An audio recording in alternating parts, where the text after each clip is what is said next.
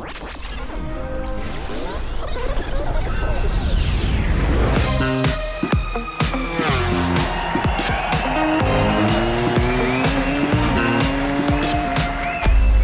Tal amigos de MotoGP, de MotoGP.com, de Dazón, todos aquellos que lleváis gasolina por las venas, ¿cómo estáis? Bienvenidos a una nueva edición de nuestro podcast en español, donde hablamos de lo que nos apasiona, de los, del deporte de dos ruedas. Bienvenidos a Cambia el Mapa y Zaskun Ruiz, que este podcast es el número 19, que en otro momento el 19, mira, no sé si tiene rima o no, pero justo este año el 19 es muy mal número, tú. Váyatela.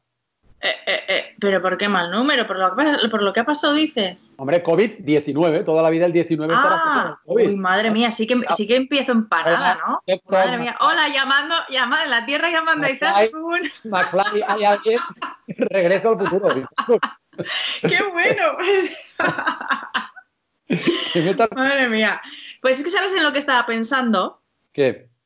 Eh, estaba pensando en los invitados que tenemos hoy para el podcast y, en qué orden los teníamos y a quién tenemos que llamar primero y todo esto. Estaba haciendo como un repaso rápido mental y esto demuestra que ni tan siquiera yo soy capaz de hacer dos cosas a la vez. No, no, y te has tirado al, Barros, ¿no? Ahora con toda esta historia. ¡Oh, qué bueno! Ese spoiler bueno. Que sí, vamos a tener a Alex Barros. ¿Sabes por qué? Por porque si no me equivoco, este el domingo, el domingo de esta semana en Dazón, vas a comentar una carrera con Sito Pons eh, como jefe de equipo en ese caso en, el Gran Premio del Pacífico 2002 cuando Alex Barros eh, ganó la carrera y Capirosi acabó también en el podio tercero. Sí, sí, sí, sí. Eh, comentarista por un día, que ya nos quedan poquitos, porque ya enseguida va a haber motos en pista y uno de los últimos que nos queda es Sito Pons. Que alguien dirá, ¿y por qué no hicisteis una carrera de Sito Pons, una carrera de Sito Pons, que ganó, que ganó 15, que fue doble campeón del mundo? Porque cuando ganó Sito es antes del 92 y los derechos de las carreras hasta el 92 no está muy claro de quién son, si son de la FIM, si son las de televisión española, no está muy claro. Entonces elegimos una carrera en la que él era jefe de equipo, ese 2002 Gran Premio del Pacífico, que además fue, luego lo comentaremos con Alex Barros, la primera vez que Alex Barros cogía la MotoGP, había hecho todo el año con la 500 Honda les dio una moto, una, una, moto GP, como la de Valentino, y va el tío, le dan la moto el viernes y el domingo le gana a Valentino. Valentino estaba que fumaba en pipa. bueno, no me extraña. Y, por cierto que Barros es, o sea, tú vas por el paddock y yo mm. te digo, del piloto que mejor me ha hablado todo el mundo, o sea, todo el mundo son mecánicos, otros pilotos, que eso ya es más extraño, y gente que ha trabajado con él, es de Alex Barros de, Aparte de buen piloto, de buen tío, de buena, ¿sabes? De buena persona. Y de estos que además eran, eran generosos. Por ejemplo, eso, en, los, en los equipos, los mecánicos hablan, también mucho de, jo, este, este sí que era generoso. Efectivamente. Y escucha, ya que estamos hablando de comentaristas por un día, estamos hablando de Barros, que hicimos la carrera con Sito Pons, como todo va redondo en este podcast, segundo invitado, un Pons. En este caso, Edgar Pons, mm. que será interesante hablar con él porque, porque su vuelta al mundial yo creo que él ha vuelto diferente. O sea, ya se le nota. Yo creo que, nos lo dijo ya durante la primera carrera, que creía que le iba a venir bien tener la oportunidad de, en este caso, volver en un equipo que no fuera el de su padre. Y es, yo creo que también es una oportunidad y un reto para él a partes iguales. Sí, le pillaremos casi haciendo sur, eh, se ha trasladado a vivir a La Coruña y por cierto es flipante, sí. mirad la foto que tenemos de promoción del podcast cuando estamos ahí con nuestros protagonistas. Eh, para hacer surf no solo hay que tener equilibrio, hay que tener el look de surfero porque tiene unos pelos.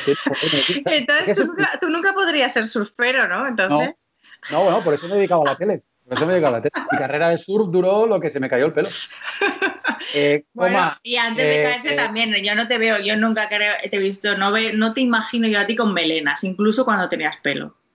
Mm, o sí, o, hay por ahí algún incunable que deberíamos buscar. Pero yo tenía, tenía un problema. Yo creo que mi pelo es inteligente se ha caído porque cuando tenía melena se colocaba mal. No tenía el pelo que se caía y era aquello. Era como me, dice mi mujer que tenía como si me pusieran un gato en la cabeza, ¿sabes? Como un peluquín, pero era, era, era pelo mío. Ana Sagasti. No, Ana Sagasti es cuando se me fue cayendo para disimular, hasta que ya decidí que no disimulaba más, como conté otro día aquí, y ya me lo cortó a, saco. Pero era como se me colocaba, como, como si me pusieran, pues eso, un gato en la cabeza, ¿no? Porque quedaba como mal colocado el pelo. En fin, bueno, después de este momento de, de inmolarme. Dicho tú mismo. Como cuando tú me dices a mí lo de, pero ¿por qué estás en el barro y te pones a, bucear hacia abajo en vez de intentar salir? Te vas hacia adentro, hacia lo profundo. Sí, pues porque, porque he dicho es el momento de soltarlo todo. Porque esto, la verdad es que la gente que se mete con la gente que se nos cae el pelo, nunca, nunca lo habéis reflexionado bien lo duro que es a veces. Que yo ya he superado esa línea, pero Ahí todo el mundo es fácil, dice, no, el calvo, el calvo, ah, sí, sí, ya te pasará a ti, ya te pasará a ti.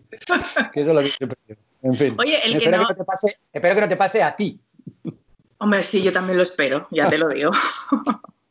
Ahora estoy haciendo lo de tocar madera, porque es que de verdad. No, yo he dicho espero que no te pase. Pero que, por cierto, que, que, una cosa que tú sí que haces, no sé si sabe la gente, es flipante, porque tú eres pelirroja, pero cuando ves a un pelirrojo te tocas un botón. Ostras, este es el contraataque, ¿no? Eh, eh, sí, bueno, pero es porque es una, digamos, una costumbre divertida. Pero amo a los pelirrojos y a las pelirrojas. O sea, es que me encantaría haber sido pelirroja de, las naturales, así con muchas pequitas así en la cara. Y ya puestos ojos verdes, venga. Escucha, eh, Paremos ya que vamos a avergonzar a nuestro tercer protagonista, que es un poco el referente en el mundo de las motos y, la voz que durante años nos ha traído el motociclismo en televisión española. Se va a sonrojar si nos escucha hacer esto. Un grande. Vamos a tener a, Valentín Requena con, nosotros y claro, decir Valentín Requena es eso, es decir motos y, hablar de una lista interminable, como podéis imaginar, de, anécdotas y de mm. grandes momentos. Yo me considero, evidentemente, sucesor, ¿no? O sea, o, un poco, sí, de cargar el, llevar el, calzar las botas que él llevó, aunque yo técnicamente no le sucedía a él, porque durante dos años estuvo comentando Miguel Ángel Roselló, cuando él lo dejó al final del 2004, entonces Roselló hizo 2005-2006 y yo entré en 2007, tú llegaste en 2010. Y, pero, mm, aunque no fuera una sucesión directa, sí que me considero pues, que venimos de, de hemos aprendido el lenguaje de las motos y, un poco a ver las motos de una manera. Claro, cuando alguien te las narra 20 años, evidentemente eh, es la referencia, no, hay duda. Sí, hay muchos momentos que, tú te acuerdas. O sea, que cuando estamos en los circuitos, yo te he oído muchas veces eh, decir, ah, mira, esto lo diría Requena. Sí, sí, está claro. Oye, y de noticias de esta semana no mm, hemos hecho así un poco de chau chau al principio porque realmente eh, esta es un poco una semana neutra, ¿no? De noticias. sí se han confirmado ya los calendarios, después del de MotoGP que dijimos la semana pasada, pues ya el de Moto E también, World Superbikes, la Red Bull Rookies Cup, el 15 Prepsol, eso significa que desde el 7 de julio hasta el 15 de noviembre, amigos, olvidaros de los fines de semana si os gustan las motos, pero aparte de eso no hay mucha más, no hay mucha más noticia, ¿no, Izaskun? Eh, no, eh, sí ha abierto, digamos, el, tema. Estamos ahora a, la espera de que haya, digamos, confirmación oficial del fichaje de Paul Espargaró por Honda, mm. eh, que también confirmará entonces dónde acabará Alex Márquez y por cuánto tiempo. Y, bueno, estamos pendientes de, la última semana de, junio, sí que parece que se confirman esos tests que, de los que ya hablamos el otro día en el, en el podcast, de, con Aprilia, con KTM, que tienen hasta el día 29 de junio para seguir evolucionando motor antes de que ya también se lo congelen hasta finales de 2021, como al resto de, las marcas. Y, y, poquita cosa más, pendientes también de si, de, al final de si Dovicioso se queda o no en Ducati, ahora el nombre de Petrucci pues aparece en la ecuación tanto de Aprilia como la de KTM, en mm. fin, esos últimos coletazos también que nos dejarán los, los fichajes este, en este final de temporada. de hecho, he leído en motogp.com, que es donde sale básicamente este podcast, que Petrucci ya ha estado en Austria. Se ha confirmado que ha ido él y su manager Bergani a Austria.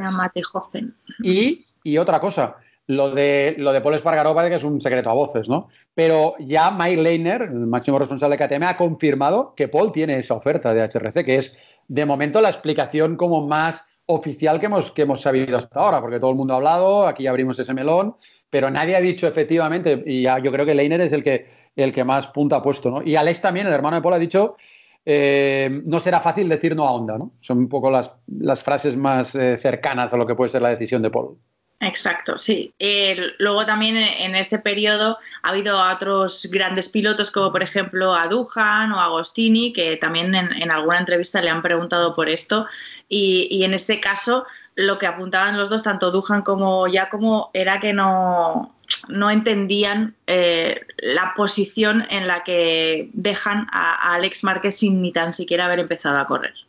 Mm.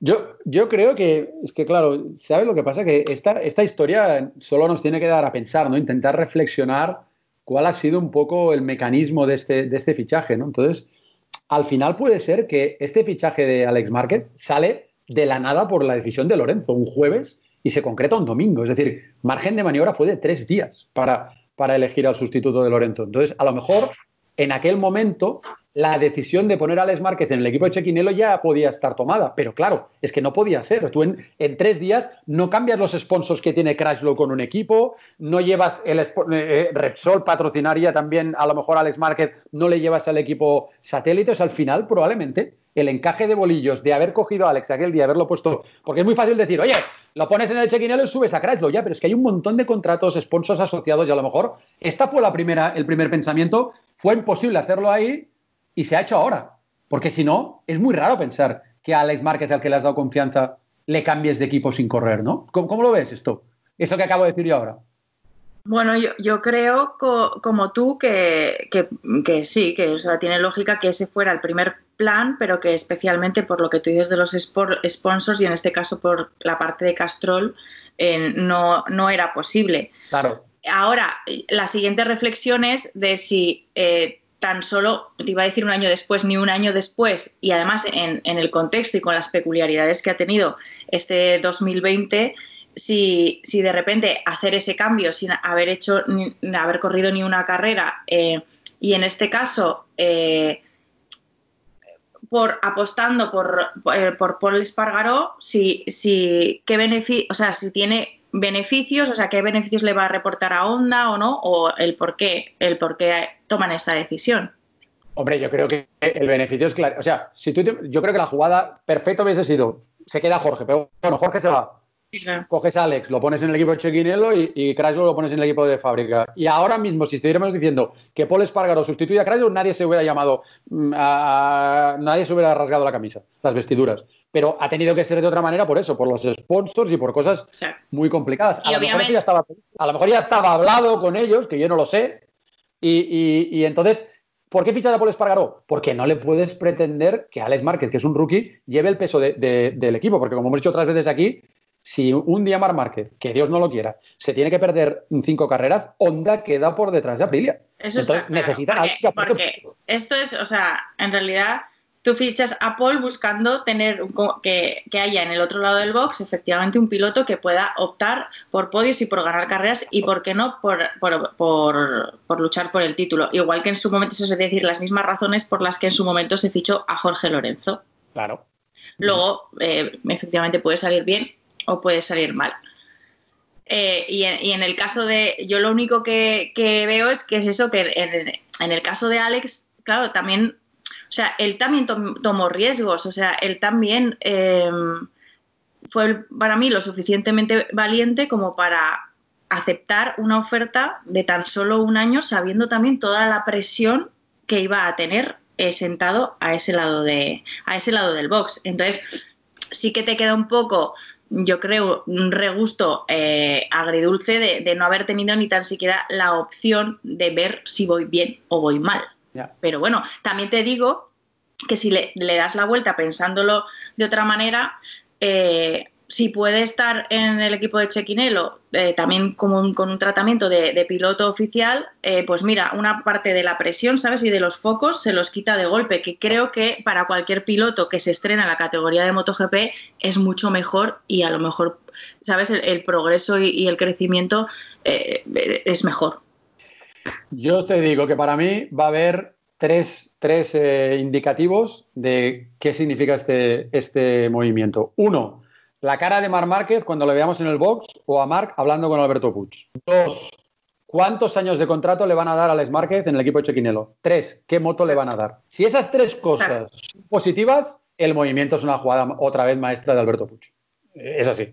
Si, la, si vemos que Marc, mm, oh, mira, ya no vemos a Alberto tan cerca de Marc, uy, no sé qué, esto es que la decisión no ha gustado. Pero si no, es que encima todavía va a ser mejor para Alex, aunque en este instante, digamos, jolín, qué difícil es entender que es bueno para un piloto que ya le cambien sin haber corrido. Pero igual es que esta decisión se tenía que haber tomado en noviembre y fue imposible tomarla en noviembre. ¿no? Eso es lo que para mí son los indicativos.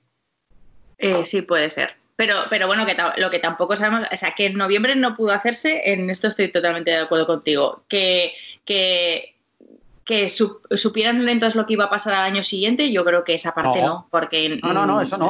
eso, no, sabe nadie. Pero escucha. Y, lo del futuro de Alex, si a mí, a mí, si le dices como tú bien dices, si le dan una moto oficial y le hacen un contrato de dos años en el equipo de Chequinero, pues creo que para él también puede ser un, un buen sitio. Sí, absolutamente. Pero dos años, no uno. No, no, eso, eso te digo. Claro. moto pata negra, dos años mínimo. Y eh, a ver eso, el, lenguaje verbal, Marc Alberto, porque es importante, eh, no enfadar a tu campeón. Entonces, pero yo te digo una cosa, dices, no podían saber lo que iba a pasar, no, lo que iban, pero ahí es donde no estoy de acuerdo contigo, sí que lo sabían, porque este año hubieran buscado un recambio a Crutchlow, ¿entiendes? Porque si el año pasado se hubiera podido hacer lo que querían hacer, este año había que buscar un recambio a Crutchlow, no un recambio a Alex. Y ahora, y eso es lo que va a pasar. Simple, pero, ahora, pero ahora Cratchlow vuelve a decir que quiere quedarse. Y ahora, ahora también la pelota está también en el otro box porque, a ver, o sobra Cratchlow o sobra Nakagami. Ahí no tengo ninguna duda. Ah, lo siento por Cratchlow. Yo, particularmente, sin tener información, no tengo ninguna duda. O sea, no. El piloto japonés de Honda va a continuar. Mm, Alex bajará a ese equipo y, y Paul, cuando se anuncie, eh, porque yo creo que se va a anunciar, no va a ser aquello que va a salir el comunicado de renueva por KTM, no tendría ningún sentido esto que ha pasado. Así que Kraslow, por mucho que diga, también él dijo que se quería ir, ¿sabes? También, hombre, eh, eh, Cal, el año pasado dijiste que igual te ibas. Ya, lo que pasa es que después de este año, pues es como Rossi, pues normal que tampoco te quieras retirar después de este año tan raro, ¿no? Pues es lo mismo, ¿no? Ya, pero ¿has dicho es lo mismo que quién? Bueno, a ver, a ver, sí. Ah, ah, Vale, claro, claro, cuidado, cuidado. con todo respeto, claro, no. A ver, obviamente, no, no los estoy comparando en lo deportivo, digo simplemente a nivel de tomar decisiones tan importantes como son cada uno en, desde su nivel y por sus razones, pero tomar esa decisión de dejo de hacer, o sea, dejo lo que ha sido mi vida durante los últimos años, hacerlo en el contexto este tan raro que estamos viviendo ahora no ayuda. Siempre te queda como la sensación de, joder, no, yo quiero un año más, quiero dejarlo pues después de una temporada, digamos, normal. Correcto, pero esa decisión, eh, Yamaha te espera si eres Rossi y Honda pues igual no te espera si eres Crafter. Sí, sí, obviamente. No es lo mismo. En eso no, es lo mismo, obvio. Con todo respeto, pero no, pero la prueba es que un equipo con Poli y Mar Márquez vende más también y, y augura mejores resultados a priori, a priori, que lo que podría dar con Cracklo. En fin, vale, pues que, nos están esperando en Brasil, ¿no? tenemos que llamar a, Alex Barros. Que... ¿Te imaginas que pudiéramos hacer ahí como Dorothy, pam, pam? ¿eh? chocas los zapatos y apareces ahí en Río. Venga, voy a probar a ver si funciona. me Río de Janeiro. Empezamos nuestro podcast, Ernest, a lo grande. Hemos estado comentando en nuestra introducción eh, lo que te gustó en la carrera que van a poder ver nuestros espectadores el domingo en Dazón, eh, ese Gran Premio del Pacífico, y tenemos ni más ni menos que para arrancar este podcast al ganador de esa carrera, a Alex Barros. Bienvenido. Hola, encantado de estar con vosotros. no, sé, si tú también recuerdas esa victoria en Motegi en 2002. Sí, por supuesto que recuerdo. Fue cuando cogí por primera vez la cuatro tiempos. Exacto. fue muy bueno, fue muy bueno. Me divertí mucho este, este final de semana. bueno, ¿cómo estás, Alex? ¿Cómo, cómo estás? ¿Estás en, Brasil? Eh, bueno, ¿cómo estáis, cómo habéis pasado y estáis pasando todo, toda esta crisis? Bueno, está, yo creo que en Europa está un poco más, eh, digamos, eh, liberando un poco más rápido porque llegó antes a vosotros. Uh, eu creio que, como estamos em São Paulo, são por províncias aqui, nós, as leis, devem começar a liberar uh, ao final deste mês de junho, um pouco toda centros comerciais, enfim, todo. Está começando, pero muito despacio este mês, pero creio que ao final do mês já estará mais liberado as coisas, sempre tomando precaução, obrigado a máscara. Aún estamos um pouco, eh, creio que um mês como estavam vosotros. Tú has eh, competiste durante muchos años, del 90 hasta 2007, en el Campeonato del Mundo, estuviste también en Superbikes. Eh, y yo creo que eres, no sé si tú también lo sientes así, pero de verdad eres uno de los pilotos que mejor recuerdo y más un recuerdo más intenso dejó de su paso por el Mundial de, motociclismo. y no solo, obviamente, por tus resultados o por tus éxitos deportivos. Bueno, eh, he estado no Mundial durante 21 años, que para un piloto no europeo es bastante. Si tú miras la media de muchos pilotos, uh, por ejemplo, americanos, australianos, con un piloto uh, hace bastante tiempo no Mundial, hace una media de 10 años. He hecho prácticamente el doble. Eh, para un piloto europeo es un poco menos difícil, no voy a decir que sea fácil, menos difícil, uh, porque estás muy cerca de casa y, y, siempre estás volviendo muy con tu familia. Y para un piloto que no está en Europa, mismo que las carreras ahora son 50% Europa y 50% fuera, que en mi época era, era un 80% Europa y 20% fuera, eh, es un poco más, uh, más difícil para esos pilotos, ¿no? Porque tiene que tener una base en Europa y, y siempre estás lejos de la familia. Eso a, largo plazo se nota también, ¿no? Uh, pasando los años. En una de las últimas reuniones que, que, hubo, hablando de calendarios futuros, se aprobó que Brasil vuelva al Mundial a partir de 2022, en un circuito, no en aquel antiguo Jacarepaguá que se corrió hasta 2004, sino en un nuevo recinto en Deodoro, ¿no? que, eso, que está en Río de Janeiro. Eh, ¿cómo, lo, ¿Cómo se ve en Brasil que vuelva a MotoGP? ¿Cómo lo ves tú? Oh, nosotros estaremos muy contentos pero lo, lo momento actual, eh, esta pista no existe, tiene que ser construida. Entonces, yo no sé, yo, yo de verdad no sé en qué pie está eh, toda esta eh, desenvolvimento, porque tiene que construir un complexo de, de cero y esto lleva tiempo ¿no? para construir todo. Entonces, no sé con esta pandemia, uh, los recursos también no sé si ya están levantados. Se sabe, en Brasil se sabe muy poco de, de, este, de, ese circuito de Deodoro que se llama, ¿no? Pero yo espero que todo vaya bien y que 2022 podemos tener el Gran Premio de Brasil otra vez. Estaría, la verdad es que y también yo creo que todo el Pado que está deseando también volver eh, y que el Mundial pueda, pueda volver a, a, a, Brasil. Y ahora, Alex, cuéntanos un poco cómo, cómo, o sea, cómo es tu vida, cómo, a, a qué dedicas eh, tu tiempo. bueno, yo hasta el año pasado uh, tenía el equipo aquí en Brasil, que he montado, he armado un equipo de competición para el Campeonato Brasileño de 2012 hasta el año pasado. Tenía un proyecto también eh, muy bonito, este proyecto es continua, con Estrella Galicia, que aquí desenvolvemos pilotos y llevamos a la base de Emilio Zamora, que tiene las categorías de base en los campeonatos de Copa España, campeonato también eh, europeo. Tenemos un piloto, uh, y he llevado ya, he pasado más o menos 20 pilotos pequeños con nosotros de este proyecto. Eh, hemos eh, enviado tres pilotos a Europa y hoy tenemos un piloto que se llama Diogo Moreira, que ya está el cuarto año que está en Europa y acaba de moverse a Moto 3, eh, European Junior de Moto 3 ha hecho muy buenos resultados en la 85, la Moto 4, en la ETC el año pasado, ganando carreras y todo. Entonces, eh, un poco a la parte de carrera estoy me dedicando más a esto. Uh, y, y, tengo mucha fe que este piloto es un piloto muy, a pesar de tener cualidades muy buenas, es un piloto muy dedicado, que es muy importante. Eh, tiene ganas de, de ir en moto todos los días.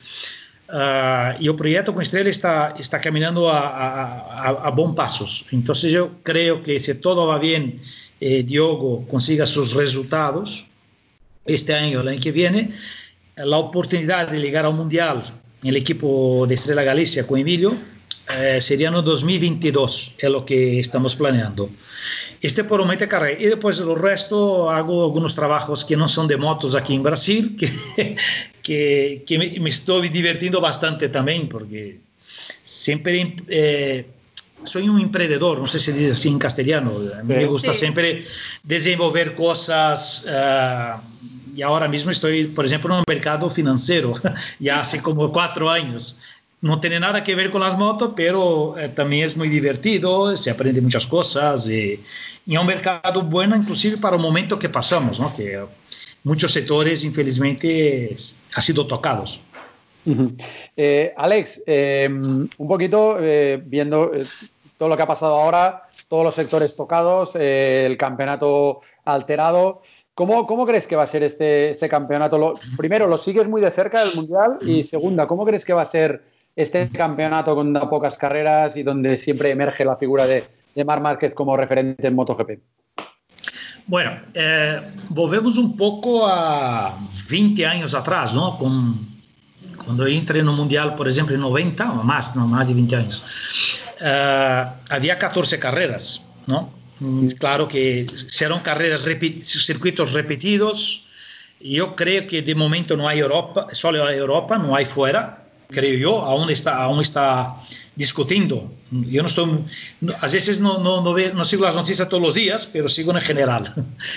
Eh, y, y Márquez siempre será la referencia. Y yo creo que todo este parón, mirando ahora un poco la parte más técnica, ha ayudado mucho a Marc porque estaba recién operado de los hombros y recordamos que en la pretemporada en Malasia tenía un poco de dificultad tanto la moto y esto ha dado tiempo de Honda a trabajar un poco más para dejar la moto más competitiva, y tanto Marque no estaba 100% aún físicamente.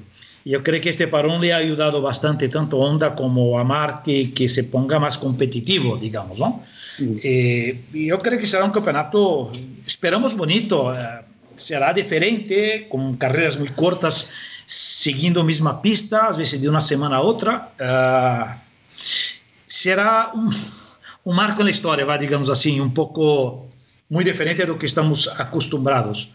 Pero yo creo que los pilotos, bueno, esperamos que Quartararo se firme definitivamente en, en, cabeza y pueda ganar su primera carrera también este año, ¿no? Yo creo que, eh, hablando de piloto a piloto, no de constancia, pero piloto creo que Quartararo es el piloto que más puede hacer frente a Marc eh, sin respetar a los otros pilotos como Viñales, que está muy bien, está muy competitivo, Valentino, que está muy animado, uh, también hay las Ducatis, en fin, uh, pero veo Quartararo un piloto un poco más al estilo de, de Mark, un piloto, un piloto agresivo, un piloto que eh, está más dispuesto, uh, digamos, a arriesgar un poco más. que le falta un poco más de constancia por la juventud, y sabemos esto, pero es un piloto que tiene existe grande posibilidad de firmar este año y después poder, claro, eh, planear a título. Yo creo que Yamaha está apuntando mucho, eh, bueno, ya tiene contrato firmado y, y, la copia Viñales y Quartararo para 2021 creo que es muy certiva.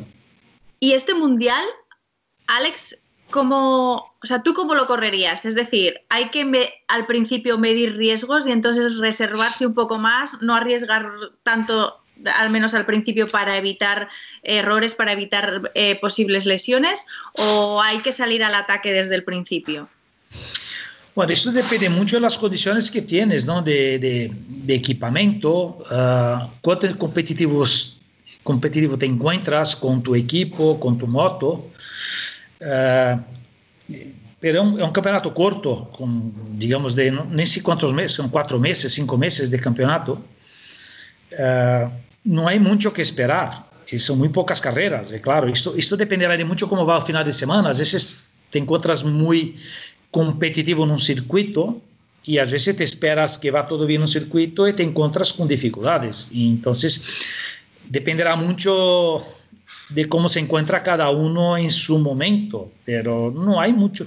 El campeonato mundial no hay mucho que administrar. Claro que tienes que pensar todo, pero al nivel que van, eh, no tiene mucha margen de, de, de poder conservarte un poco, ¿entiendes? Uh, será un campeonato que corto, un sprint, mm. eh, con, repetindo, repetindo circuitos, que esto de cierta forma, si tienes alguna dificultad, eh, a la semana siguiente, si corre la misma pista, tendrás probablemente las mismas, tienes tiempo de arreglar un poco de cosas, pero no de cambiar toda la moto, por ejemplo, ¿no? Eh, a un mismo circuito. Esto puede hacer dos carreras eh, difíciles para algunos y puede ser dos carreras muy buenas para otros. Eh, yo, yo uh, si tuviera ahí, uh, creo que saldría un poco más a, a, la victoria, ¿entiendes? Tentar ganar un máximo posible de inicio. Y después tentar un poco jugársela al final administrándose, pero yo creo que no tiene mucha margen, todos en general, de, de, de administrar.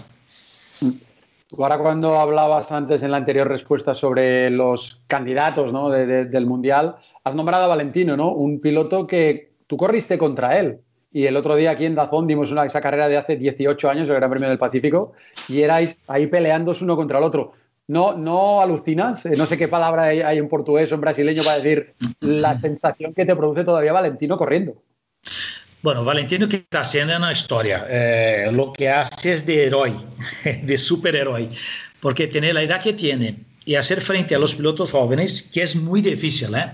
por más cualidades buenas eh, que tengas, histórico, un, un, gran campeón como él, es muy difícil mantenerse, muy difícil, pero mantenerse tan competitivo como lo hace él. Yo creo que lo que, lo que más eh, neste momento la qualidade mais importante de Valentino é que se vê como eh, mentalmente está como jovem. Eu lo vi há como uns 4 ou 5 anos em seu rancho, he estado aí, eh, e, e ali percebi que disfrutava como se tivesse um chaval de 14 anos, 15 anos, quando empieza a carreira. Lo hace porque eh, está enamorado e, e não mide esforço para hacerlo. Não, não, eu não sei se me explico bem, pero quando começas a correr, todo envolve em que, quando eres niño, haces isto porque te encanta e eres enamorado. Ponto. Não tem mais um interesse de nada, não? político ou financeiro ou, ou qualquer outro tipo. E depois, claro, isto uh, progride, eh, tens ganâncias de contratos, vês de uma outra forma também, sem deixar-te de divertir-te. Eu creio que Valentino já passou por toda a parte eh, financiera, toda la parte de conquista de títulos, conquista de, de, de ser una persona reconocida mundialmente, eh, volvió a, correr, a coger las carreras como, como niño, no como era joven. Y yo lo veo, yo creo que él lo ve de esta forma, al menos he percibido esto. Entonces, yo creo que él disfruta mu está disfrutando mucho en este momento, a pesar de tener su edad, pero no mide esfuerzos uh, hace mucho más trabajo de cuando correr con nosotros en nuestra época. Yo lo veo muy empeñado, pero no hace por obligación, lo hace porque le encanta, es de otra forma. Y una persona cuando hace esto, las cosas realmente funcionan, claro. Teniendo una moto competitiva, un equipo que le funciona, los resultados deben aparecer. Yo realmente espero que Valentino consiga uh, estar competitivo delante. El año pasado fue muy difícil para él en términos de resultados. Uh -huh pero yo creo que es una cosa que todos los aficionados uh, del mundo de la moto esperan ver Valentino peleando delante.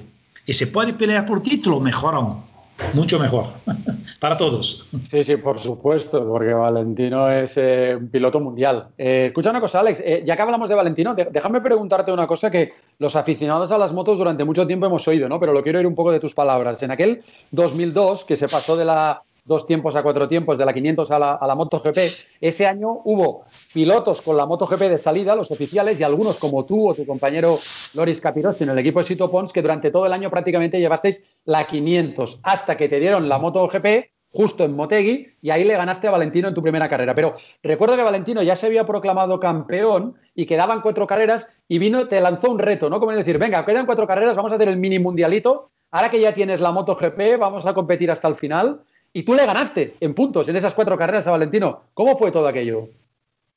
Entonces, eh, eh, cuando cogí la moto y, y, le gané luego de cara, y, los periodistas fueron a Valentino, claro, tenía programado ser campeón una carrera antes, creo, en, en. Río. Eh, en Japón dieron la moto y le gané. Entonces la pregunta que los periodistas han, han hecho a él, yo digo, ¿cómo puedes tú que has tenido la moto todo el año ¿no? Estás acostumbrado, es oficial, y Alex coge la moto y te gana. Entonces, cuando le hicieron esta pregunta, él lanzó este reto.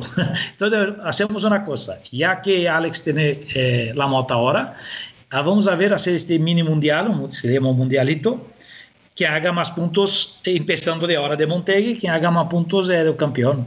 Y después vinieron a hablar conmigo. Até jugué y digo, bueno, ¿a qué, qué ganamos? ¿Vale algún título de verdad?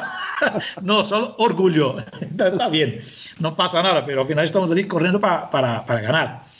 Y, y, pasó todo aquello. Fueron cuatro carreras muy bonitas, muy disputadas todas. Eh, es verdad que el año de 2012 estaba muy, con un nivel muy alto de competitividad. Y te explico. Eh, la diferencia técnica de dos tiempos, los 500 de la 1000, eran muy grandes. Eh, los ingenieros creían que cuando lanzara este año, eh, las cuatro tiempos serían más lentas que las 500 y durante el año iban a mejorar y pasar las 500. Pero fue un error de cálculo muy grande. la diferencia era brutal. Entonces no había forma de competir con las cuatro tiempos. Uh, la verdad era, técnicamente era, era, como casi como una Moto 2 y MotoGP. No diría tanto, pero casi esto. Y nosotros con las 500 corríamos uh, uh, al límite todo rato para poder acompañar las cuatro tiempos, intentar acompañar, ¿no? Había carreras que conseguíamos ir con las Suzuki, con Roberts 7, algunas até con la, inclusive con la Yamaha o con Honda. Eh, pero, entonces los pilotos de dos tiempos tenían que empeñarse mucho más, mucho más que aquellos de cuatro tiempos cuando, cuando estábamos eh, juntos, porque en la reta nos pasaba muy fácilmente. Y, y, al dar la moto cuatro tiempos a los pilotos que tenían dos tiempos, los pilotos estaban acostumbrados con un nivel de pilotaje al límite todo el rato. El de los cuatro tiempos, no sé que no conducían al límite, pero podían administrar mucho más. Entonces, cuando me dieron la moto, yo estaba acostumbrado con aquel nivel, con aquel ritmo, ¿no? Eh, que era eh, con el cuchillo en el cuello a todo momento. Y, y, y, y, le digo a Valentino, este fue el título menos difícil que ha tenido en toda su carrera, menos difícil, porque la moto realmente era, era bastante superior a, inclusive a la Yamaha y a la, a la, Suzuki en este momento, ¿no? Él tenía solo Kawa como su, su rival más directo que Valentina era mucho más rápido que Okawa. Entonces fue o menos difícil para ganar. Y, y, se acomodó un poco, digamos, no, no iba, muchas carreras, si tú te recuerdas, se veía Valentino que conducía, pero no, no hacía falta estar al límite. Entonces, cuando me dieron la moto, indo de esta forma al límite todo el rato, le, le, cogí un poco de contrapié, no sé si me explico bien.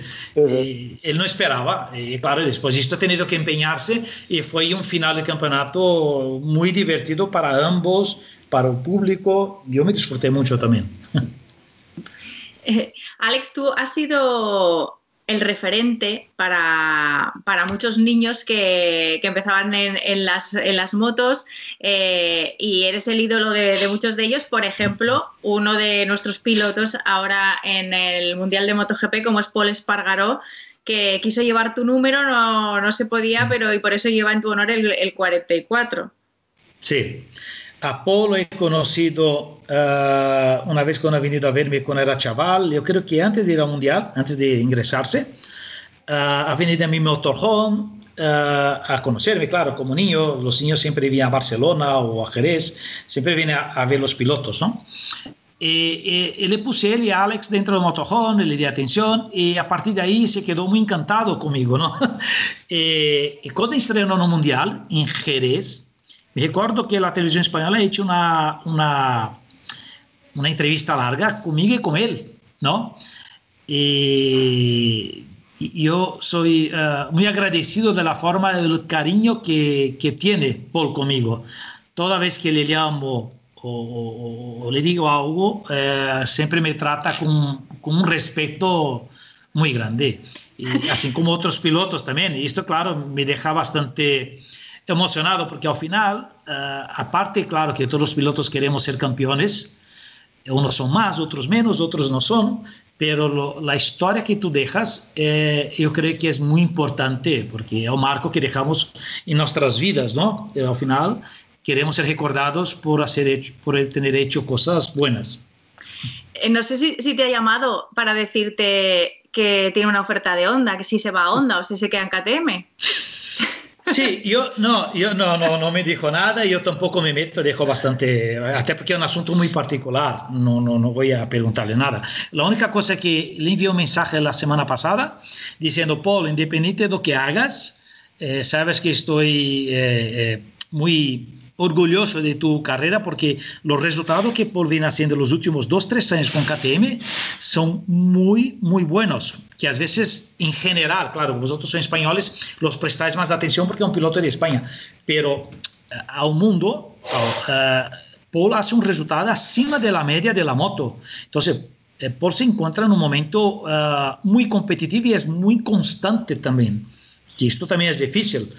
Eh, yo creo que tanto Alex também com a Aprilia está sendo resultados fantásticos. Então, ele está num bom momento. Agora, se vai ou não vai, é uma decisão muito personal. É, eu creio que tem muita coisa em jogo, uma fábrica que ele está desenvolvendo, ajudando a crescer. Também tem 29 anos, não sei se quanto tempo quer esperar a mais. É um sonho de todos os pilotos ter uma equipe oficial como a HRC. Isto, por mais que hablamos, é como ir a Ferrari, por exemplo. Ferrari te hace uma oferta es difícil, como él ha dicho. A ver quién le dice que no, ¿no? Eh, exacto, es difícil. Pero, ¿Y, claro. crees, ¿Y crees, que, que, podría ser una buena moto la Honda para, para Paul? Yo creo que con un piloto tiene que puede ganas estar de... peleando por el mundial, como decías, que al final es lo que queréis, lo que buscáis todos, para eso os esforzáis durante toda vuestra vida. Sí, bueno, si pensamos inmediatamente, la Honda es la opción más competitiva para él, si pensamos de inmediato. Pero sabemos que KTM é uma grande fábrica e está investindo muito, inclusive hace propostas a, a outros pilotos, não? a grandes pilotos, porque quer trazer a grandes pilotos daqui um, dois anos. Então depende muito da situação personal de Paul, o que quer fazer. Se quer esperar ou se quer de imediato por ele. Tendrá um companheiro de equipo que já no passado ha disputado o Mundial com ele, não? Uh, um ano antes de Paul ser campeão, Marque foi campeão. E depois Paul foi campeão no Moto2 no ano seguinte. Uh, pero é uma grande oportunidade, dependerá muito de, de, de, de, de, de de la, una decisão mais personal de seu momento de vida, lo realmente lo que quer, se é imediato ou saber esperar um pouco do que outra coisa. Então depende dele.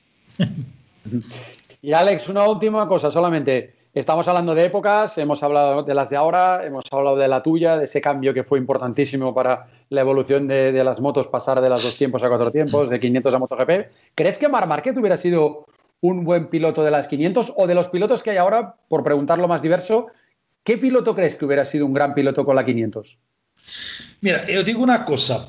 La gente a veces habla que los pilotos eh, antiguamente era más difícil, todo esto. Sí, eh, las motos son más seguras. Porque se não sei se te recordas, era um problema muito grande também em parrilha, que as 500, a não haver controle de tração e, e a entrega de potência era muito muito mais agressiva que as motos quatro tempos, hacíamos bastante danos e às vezes havia problemas em parrilha que hacía muitos danos aos pilotos e a parrilha diminuía muito. Às vezes tinha que sair, tinha 16 pilotos em parrilha, que isto também era um problema em época. Então, ao poner as motos mais seguras, de alguma forma, ayuda a mantener los pilotos más sanos y una parte que es muy importante, eh, durabilidad de los pilotos no mundial, ¿no? Eh, eh, y más pilotos en parrilla constantemente. Entonces, esta es la parte buena. Yo creo que todos los pilotos que corren hoy serían buenos también en dos tiempos, se adaptarían. Marquez se coge una 500 ahora, claro, tenía que adaptarse, pero iba a ser rápido y campeón igual. Yo no creo que sería diferente. ¿Entiendes? Pilotos buenos son buenos en cualquier circunstancia y se adaptan en cualquier circunstancia, lo que sea. Yo no creo que cambiaría. Muy bien. Pues, eh, Alex, obrigados, muchísimas gracias por estar con nosotros en este podcast Cambia el Mapa, que por cierto es un podcast en español en, en motogp.com y en eh, Brasil hay mucha gente que, que nos sigue, ¿eh? o sea que hay gente sí. ahí esperando que vuelva la actividad ahí a Brasil, ni que sea en 2022, o con Diogo o Eric Granado, que también es un piloto que está corriendo en España, está corriendo el Mundial de Moto E y también, también eh, pasea la bandera brasileña. Bueno, o Morbidelli, que él siempre dice que es español, eso, es italiano, italo brasilero y va con la sí, bandera sí. también en el casco. O sea que, sí, sí, sí, Franco, eh, es verdad que es, es, medio brasileño. Está más italiano, pero tiene la parte de la madre, ¿no? Que es brasileña y aún habla portugués, ¿eh? Con poco de acento, pero habla. Sí, sí, y le gusta bailar, que dice que eso viene de su parte brasileña. Seguro, seguro. bueno, pues muchísimas gracias, Alex. Un abrazo muy grande. Encantado, ¿eh? encantado y muchas gracias a vosotros. Gracias. Hasta luego. Hasta luego. Pues vamos con nuestro segundo invitado en el podcast Cambia el Mapa, Izaskun. Siempre estamos tratando estos días que todavía estamos haciendo los podcasts desde casa de tener siempre a un eh, piloto y en este caso nuestro invitado es el doble ganador del Europeo de Moto 2 del FinCEP Repsol, Edgar Pons. ¿Qué tal, Edgar? ¿Cómo estás? Hola, ¿qué tal? Pues bien, todo bien. Sí, todo te bien. Pillamos, te pillamos ahí en... en tú, tú, estás en... Eres catalán, pero estás en La Coruña. Pues ahí estáis en nueva normalidad absoluta y estás tú surfeando, ¿no? Sí, sí, sí, aquí, como bien dices, estamos en la nueva normalidad y, se, nos, bueno, se nos permite estar en la playa, incluso dormir con la furgoneta, prenoctar. Así que, que sí, llevo unos días aquí surfeando con la furgoneta, aprovechando el buen tiempo e intentando pues entrenar al máximo para llegar lo mejor posible a la primera carrera en Jerez. No estás puntualmente en La Coruña, tú has decidido irte a vivir allí, ¿no? Desde mitad del año pasado, creo, ¿no? Sí, sí, sí. Yo, bueno, vivía en Cataluña, a las afueras de Barcelona, pero, pero la verdad es que me gusta mucho el surf y sobre todo veo que me funciona mucho para a nivel mental, no entre las carreras para poder pues relajarme y, estar tranquilo, no conectando con la naturaleza y, yo supe que cuando que necesitaba vivir en un sitio que, que hubieran olas, entonces pues al final pues mira acabé en La Coruña. ¿Y, a nivel físico el surf te ayuda también en, algo luego pensando en subirte en la moto? Bueno, la verdad es que con el surf trabajas mucho todo el tronco superior y además, que es perfecto para la moto, y además te ayuda mucho también a mantener el peso porque al final estás en contacto con el agua y, el agua está fría, entonces pues el cuerpo, aparte de todo el esfuerzo físico que haces mientras estás surfeando, pues también el cuerpo pues ha de trabajar para mantenerte a temperatura, ¿no? Entonces es, la verdad es que para bajar peso y estar delgado, la verdad es que también ayuda mucho, así que aparte de mental, pues también físicamente también me aporta mucho, la verdad. Y que sepamos en el paddock hay por lo menos otro piloto que también eh, surfea, ahora está en Estados Unidos, pero que también se ha trasladado a la, Coruña, yo creo que se lo dijiste tú, ¿no? Joe Roberts, que, que nos sorprendió haciendo la pole en la primera carrera en Qatar y luchando ahí por la victoria hasta el final. Joe es compañero de olas, ¿no? Sí, sí, sí, la verdad es que, bueno, ya hace años que, conocí a Joe y, desde que nos conocimos, pues, él, bueno, como él es de Estados Unidos, que ahí también hay mucho surf, pues, y de California es, pues, pues le dije que yo surfeaba y él me dijo, me comentó que también, entonces empezamos a surfear y a partir de ahí, pues, empezó un poquito la relación, ¿no? Y como bien dices, pues ahora la relación es tan buena que se ha planteado venirse aquí a, bueno, planteado no, vendrá aquí a, a La Coruña a vivir y también pues básicamente una de las razones también es por el sur, ¿no? Así que, que será interesante tenerlo aquí. Dais envidia, ¿eh, Edgar? Dais envidia. Oye, aparte de, de, surf, sobre todo desde ese momento en el que ya conocimos cuáles son las fechas concretas de ese nuevo calendario para, para esta temporada, eh, ¿cómo has modificado o en qué estás centrando tus entrenamientos? ¿Has podido ya también entrenar con moto, no? Cuéntanos. Sí, la verdad es que desde que salió el calendario, pues ya hemos, yo supongo que todos los pilotos ya han empezado a entrenar más con la moto si, si, si bueno, si se les permite donde, donde estén viviendo, ¿no? Pero aquí se me, sí que se me permite, la verdad es que he ido varias veces a entrenar con la moto y la verdad es que es importante, ¿no? Porque al final nosotros como pilotos normalmente en el parón de pretemporada de invierno, normalmente solo estamos dos meses, ¿no? Sin tocar, digamos, la Moto 2. Está con esta crisis, ¿no? Con este virus que ha venido, pues la verdad es que estaremos cuatro meses sin subirnos a la Moto 2, ¿no? Y, y no tendremos entrenos de pretemporada, ¿no? Así que casi casi empezaremos en la carrera, ¿no? Así que es importante organizarse bien los entrenos con la moto porque la primera carrera en Jerez puede ser interesante, porque claro, eh, tampoco es lo mismo entrenar con una supermotor que al final hace 100, 120 kilómetros por hora que subirte a una moto 2 que llegas a 300, ¿no? Que al final la velocidad del cerebro, cómo recibes la información, pues, pues es difícil, ¿no? Así que los entrenos con la moto yo creo que son muy importantes gestionárselos bien todos los pilotos para llegar a Jerez preparados. El, hecho de que corráis en muchísimos circuitos dos carreras seguidas, sobre la segunda carrera, ¿qué perspectiva tienes? Es decir, ¿será matemático si la primera te va bien, la segunda te vaya bien? ¿Será matemático que si detectas el error de la primera lo puedes resolver en la segunda? ¿Cómo, ves eso de repetir eh, carreras en dos semanas consecutivas? Bueno, a mí esto me recuerda un poquito cuando corría en motocross, que en motocross se hacen dos mangas, ¿no? Fin de semana y a veces pues claro, a veces, por ejemplo, si te va bien, si te va mal una carrera, pues la siguiente pues sales con más ganas, ¿no? incluso al revés, si la primera te da muy bien, piensas, ostras, espero que la próxima me vaya igual de bien, ¿no? Pero, pero bueno, aquí yo creo que al, ser, al, a diferencia del motocross, al ser una semana distinta, ser la siguiente semana, pues también varía un poco, ¿no? Pero yo no creo que sea matemático, yo creo que, que al final pues a veces en un fin de semana puedes tener problemas, pueden surgir problemas a veces técnicos, a veces fallos como piloto en una carrera, que a veces pues cometes un error, te vas al suelo o, gestionas mal la carrera, ¿no? Entonces yo creo que puede ser interesante porque obviamente el segundo fin de semana los tiempos serán más rápidos y cada vez la gente irá más rápida, entonces estará, estará interesante de ver sobre todo el segundo fin de semana cómo, cómo se evoluciona todo. Eh, Edgar, no hubo mucho tiempo para disfrutar, digamos, de tu regreso al Mundial, los test, esa primera carrera en Qatar, pero, pero ¿cómo ha sido en este caso, además, eh, en un equipo también de apellido ilustre, pero ahora Gresini?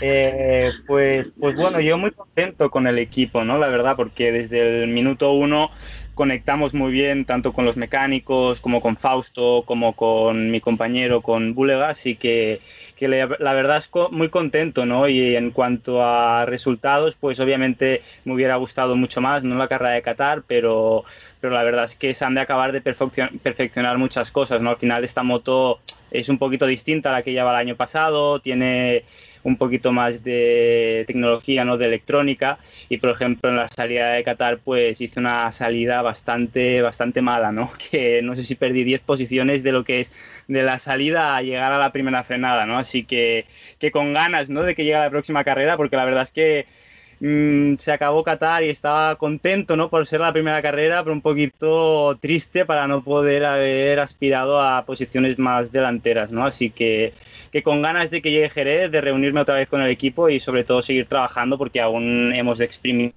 mucho más tanto mi nivel como, como, como la moto.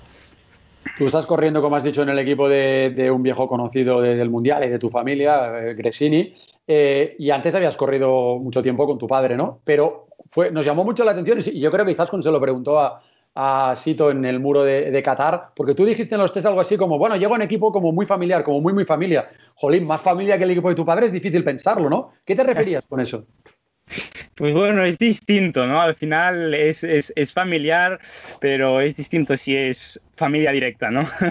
Eh, la verdad es que en el equipo de mi padre, pues es un equipo buenísimo, muy puntero, y la verdad es que quizá pues el problema fue que era un poquito demasiado familia directa, ¿no? Y al final, pues obviamente mi padre quería lo mejor para mí, pero, pero al final, pues es difícil trabajar con la familia, ¿no? Porque al final, pues hay márgenes que pues que a veces pues yo puedo sobrepasar o él puede sobrepasar a diferencia de un piloto que no sea no sea tu hijo, ¿no? Entonces a veces pues a veces tanto como para bien como para mal, pues esto puede afectar, ¿no? Tanto al rendimiento en este caso mío, ¿no? Entonces, en el equipo Gresino lo que me gusta es que es un equipo muy cercano, todos los mecánicos son muy cercanos, pero pero no tanto como si fuera como si fueran mi padre, ¿no? Así que que contento, contento porque yo creo que, en este equipo, pues, pues la verdad es que podemos optar a, hacer un, buen año.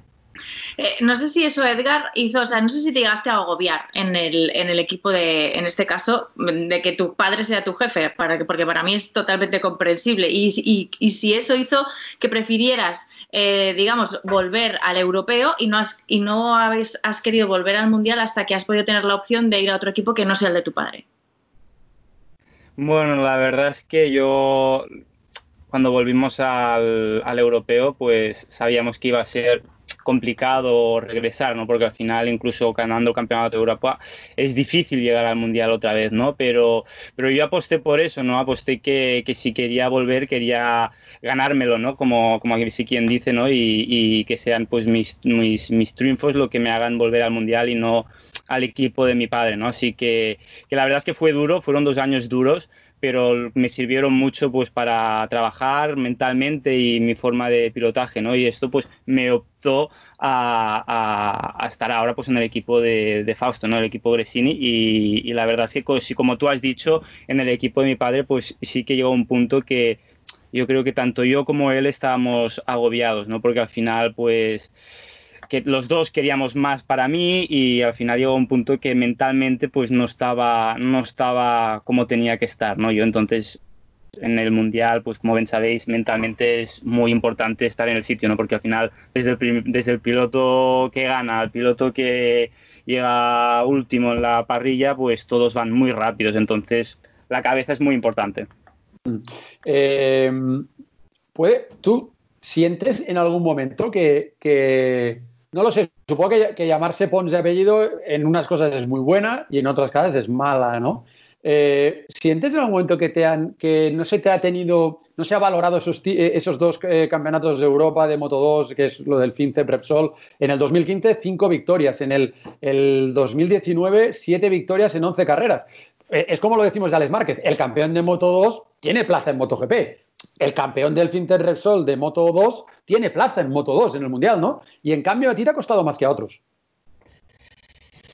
Bueno, es, complicado, ¿no? Como tú bien dices, pues tiene muchas cosas positivas, pero también tiene negativas, ¿no? Al final, pues, por ejemplo, una negativa es que cuando alguien, algo, por ejemplo, te sale mal, pues todos los ojos, por ejemplo, están encima tuyo, ¿no? Y, a la mínima te comparan, ¿no? por ejemplo, si haces una temporada que no es buena, pues, ostras, mira, este Edgar no sirve como su padre o, cosas así, ¿no? Entonces, yo creo que el hecho de llevar el apellido, pues, te hace trabajar un poquito más a la hora de de estar tranquilo y, mentalmente preparado, ¿no? Porque al final, pues, obviamente tienes más ojos mirándote que si eres una persona, pues, que, que no, te, no, no, tienes un apellido conocido, ¿no? Entonces es, es difícil, ¿no? Y como bien dices, a veces pues cuando logras triunfos pues no se le dan tanto valor como si, como si no tuvieras el, el, el apellido. Así que, que sí, para mí volver al Mundial fue un poquito complicado pero, pero, pero bueno, como tú bien dices, en teoría si ganas el europeo, pues en teoría el paso a dar es llegar al mundial, ¿no? Y, me gustaría pensar pues que siempre será así, ¿no? Porque al final yo creo que en el europeo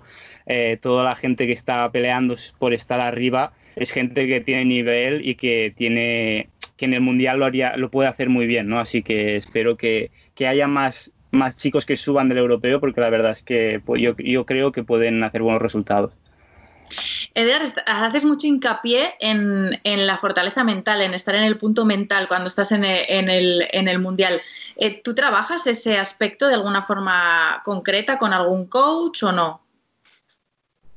Bueno, yo, yo pongo mucho hincapié en en, ser fuerte mentalmente, ¿no? Porque yo creo que en el año que los años que estuve en el mundial, si no tuve resultados fue porque mentalmente pues no estaba como tenía que estar, ¿no? Y al final yo creo que es importante porque si puedes ir, si puedes ser bueno y puedes ir muy rápido y hacer tiempos muy buenos, si en el fin de semana de carreras no estás mentalmente donde tienes que estar, pues nunca podrás rendir a tu 100%, ¿no? Entonces y yo creo que es muy importante trabajar esto, ¿no? Y, y la verdad es que coach mental no, no tengo, no tengo, pero la verdad es que el surf me ha traído toda la calma y no me digas cómo, pero, pero la verdad es que el surf me ha hecho fortalecerme mucho mentalmente y sobre todo saber desconectar en los momentos pues que van mal y saber conectar y estar concentrado cuando toca.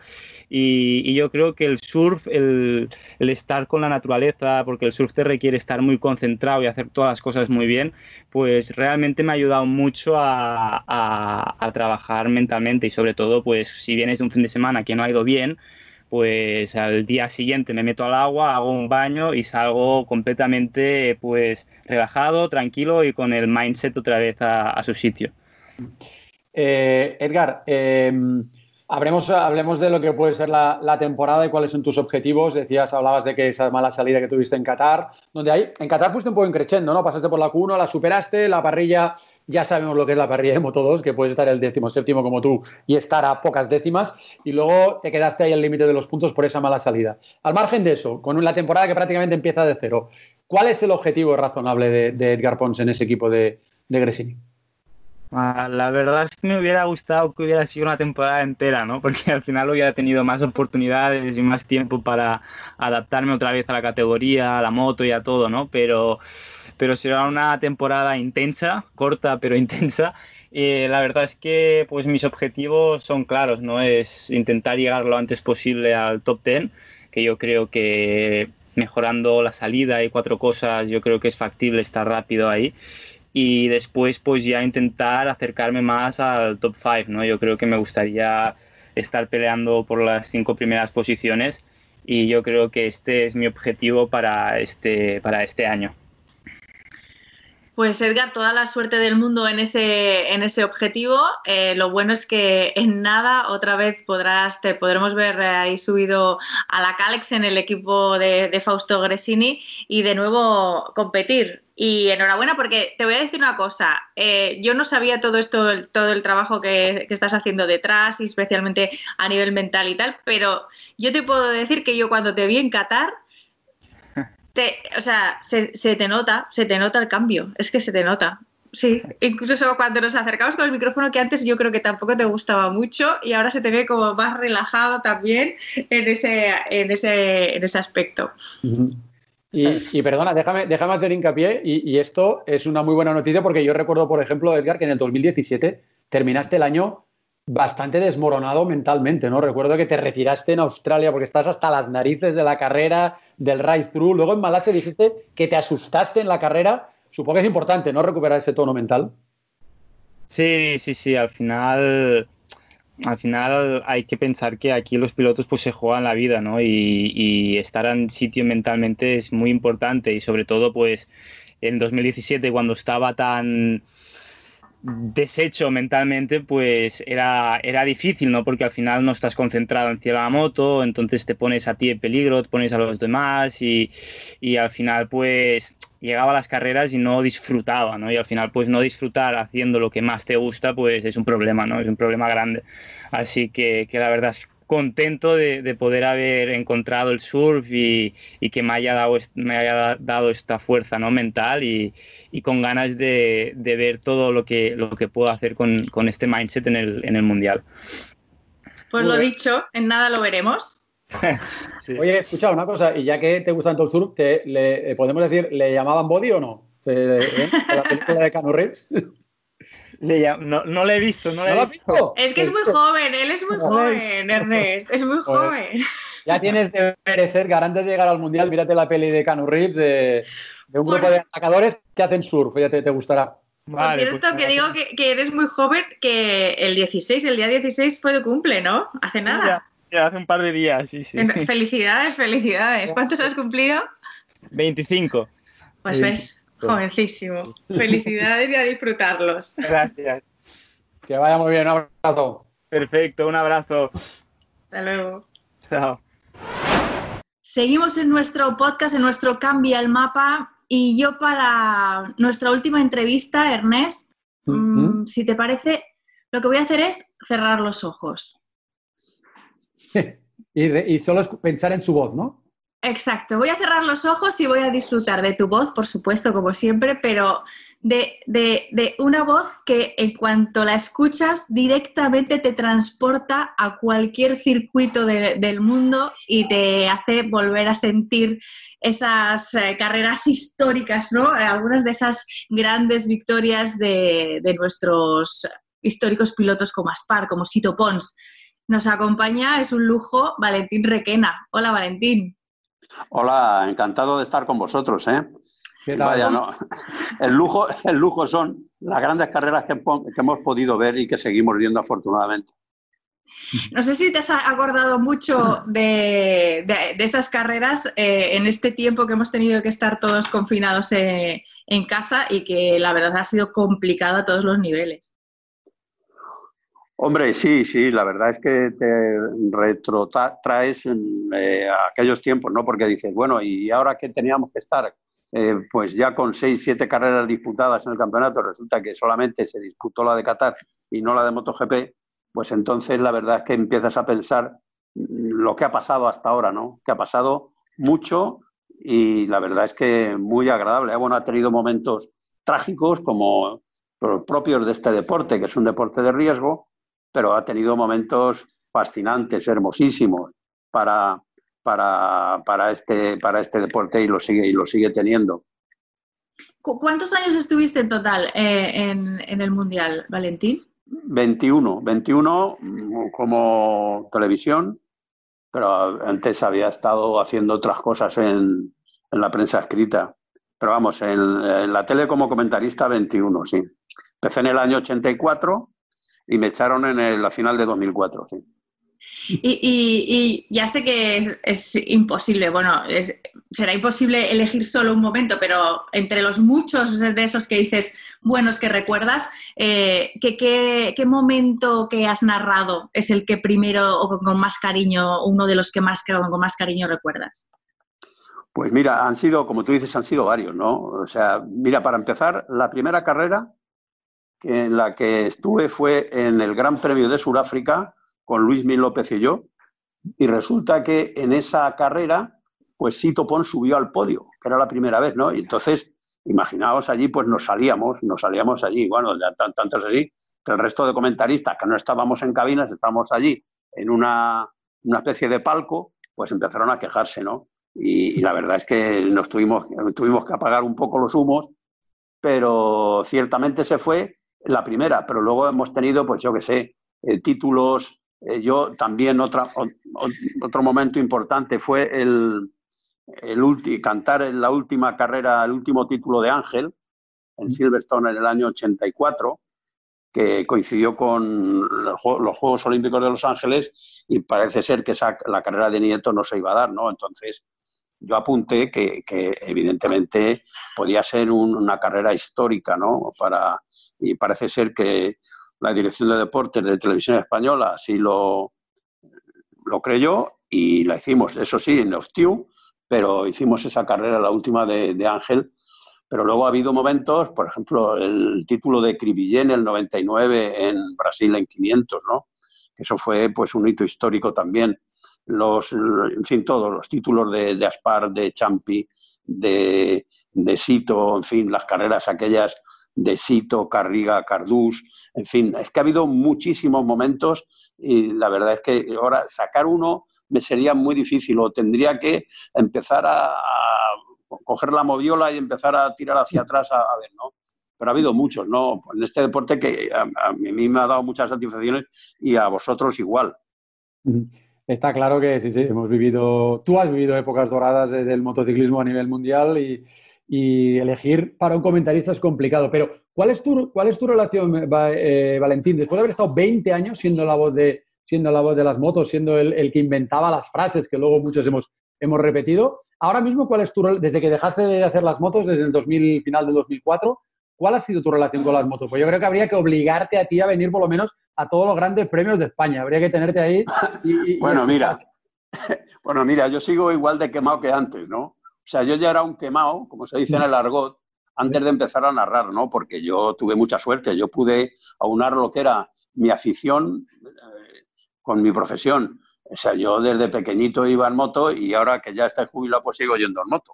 O sea, de hecho, eh, la moto para mí es una constante en mi vida, ¿no?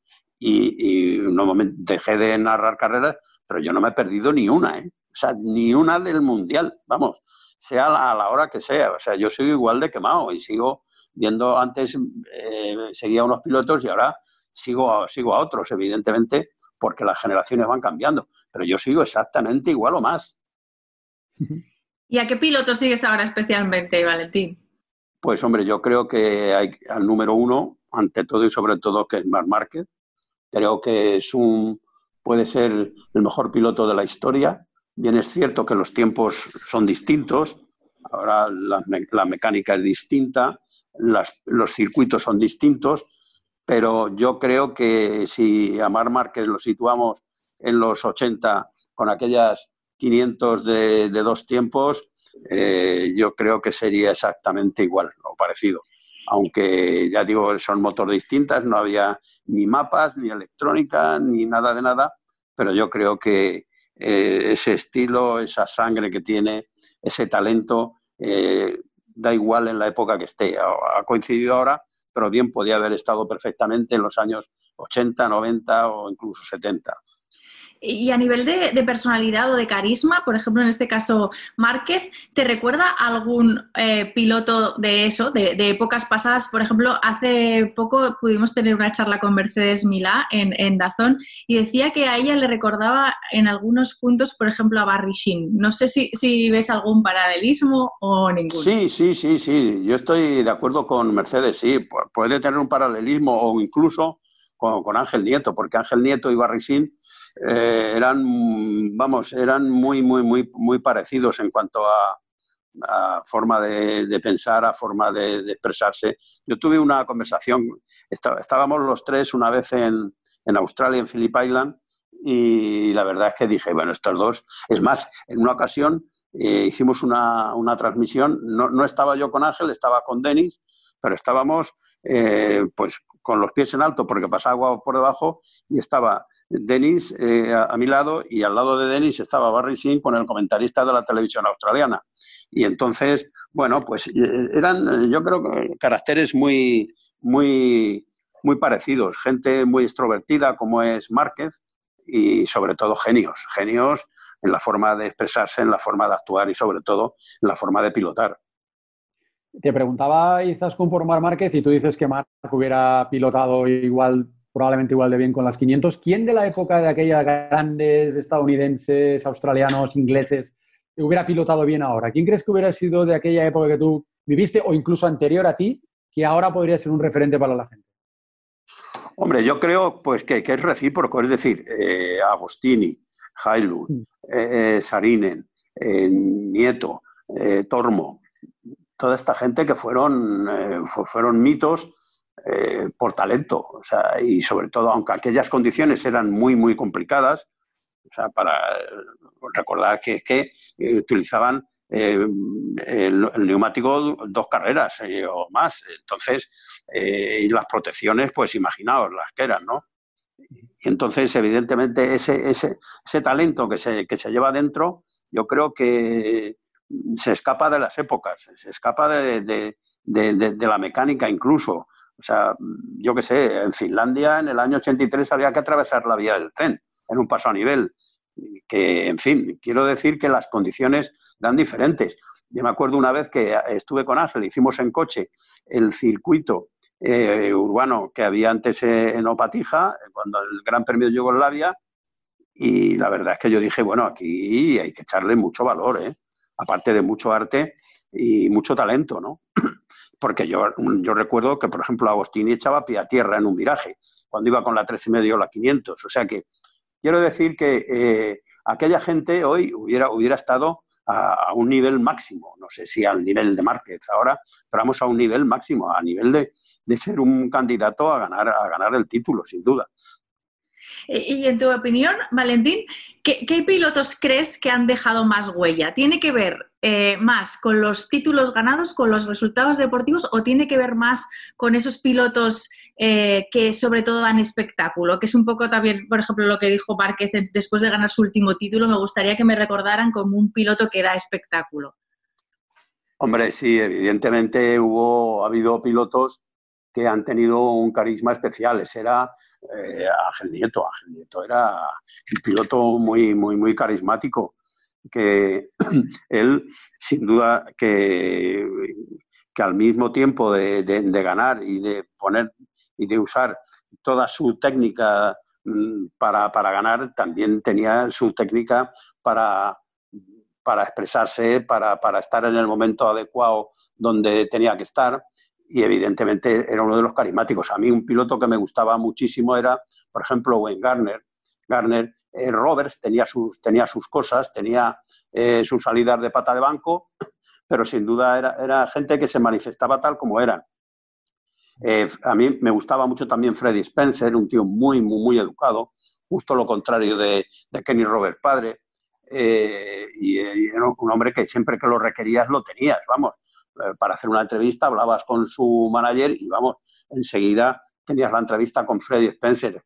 Eh, un tío educado que luego, pues, evidentemente, quizás no tuviera el mismo carisma que tenía, por ejemplo, Roberts, ¿no? Que era mucho más ordinario, pero que tenía, vamos, un, carisma distinto, ¿no?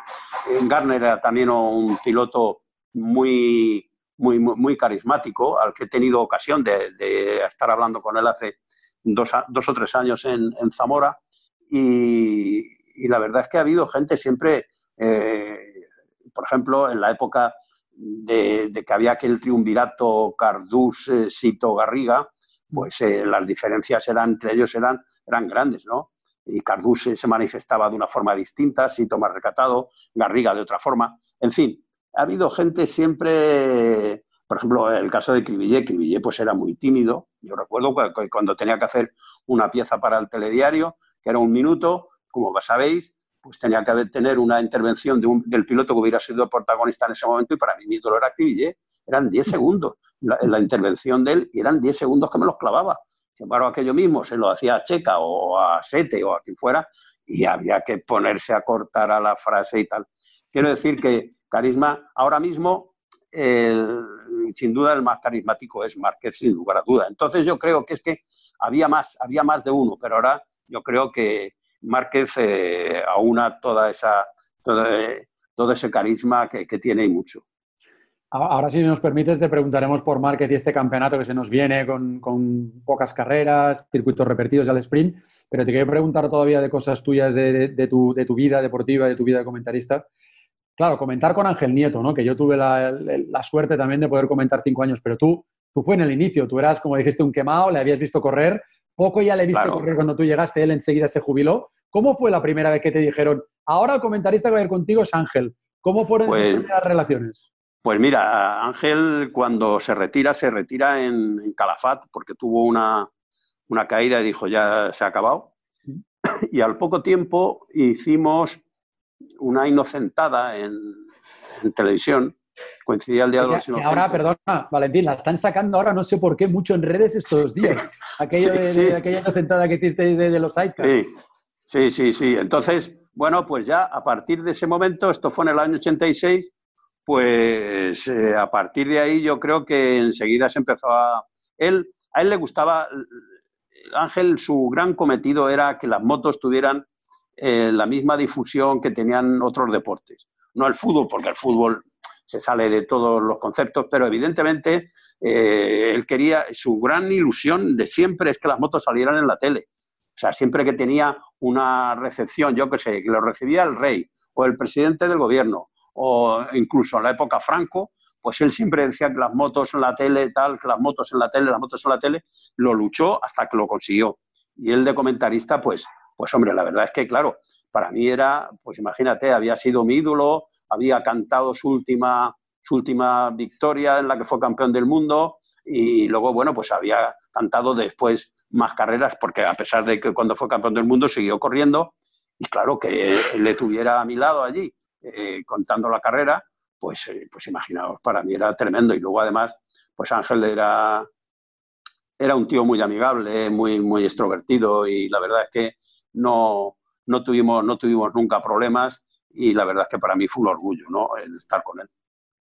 Eh, ¿Qué crees que queda, Valentín, de, de, aquel, de aquel mundial que tú viviste en el mundial de ahora? O sea, sí que es verdad que muchas veces decimos, obviamente se ha profesionalizado y cada vez se va profesionalizando más y hay cosas que cambian, pero no sé si sigue manteniendo o no esa esencia. ¿Qué dirías tú que, que queda y qué ha cambiado? Bueno, ha cambiado mucho. Yo creo que el Mundial hasta que en el año 92, que creo que fue el año que Dorna ya se hizo con el título, digo, con el control del campeonato antes, pues hombre, los pilotos eh, andaban por el pado, que eran accesibles, no tenías muchas veces ni que ir a su ayuda de cámara o a, eh, yo qué sé, o al manager a decirle, oye, que quiero hacer una entrevista a fulanito. No, no, le veías directamente, oye, ¿qué tal? Eh, ¿cuándo te viene bien? Ah, pues venga, ahora mismo. Y si tenías el cámara al lado, pues lo hacías, ¿no? Eh, ha cambiado en cuanto a que eh, las medidas ahora son mucho más estrictas. Antes el paddock era único, no había tanto motorhome, no había, había más tiendas de campaña. Hubo una época en que había que clasificarse para poder correr en, una carrera. Ya digo, hasta que el año 92 ya se hicieron los números clausus, pero antes yo sé de pilotos españoles que se iban a Suecia y resulta que si no se clasificaban no corrían. Después de haber sido hasta allí no cobraban ni un duro. Y luego de cara a nosotros, pues hombre, eh, la verdad es que ahora con los medios informáticos que hay, antes era tremendo. Yo me acuerdo que cuando íbamos Luis Mil López y yo, o cuando iba yo solo, o cuando iba con Ángel, eh, no, había ningún tipo de informática. Entonces nos poníamos de pie eh, con un cronómetro, vamos, con un, con un blog y ibas anotando los pasos. Y luego cogías un cronómetro y cogías diferencias y demás. Recuerdo que en Salzburg, en la recta, pasaban los pilotos y teníamos una cabina que estaba justo encima y entonces no había forma de ver quién era el piloto. Tendríamos que, teníamos que abrir la cabina la puerta de atrás y por la, había un viraje con una subida y por el casco sabíamos el piloto que era. Si no, no había forma de, ver, de, ver el orden de, carrera y sobre todo, bueno, ya hablar de tiempos era de miedo, ¿no? O sea, era ya, pues veíamos las diferencias, pero ver los segundos por vuelta de cada piloto era imposible. Y luego ya, afortunadamente, la, pues la electrónica ya empezó a funcionar y, sobre todo, bueno, pues ya ahora ya es una maravilla, que es como que yo, yo, lo he disfrutado también, pero vamos, ahora es cuando se puede trabajar, que es como había que hecho desde el principio, pero claro, las cosas y las circunstancias y las épocas son las que son y ya está, y había que hacerlo lo mejor posible y no decir, no, es que no tengo informática, porque es que entonces no sabíamos ni que existía aquello.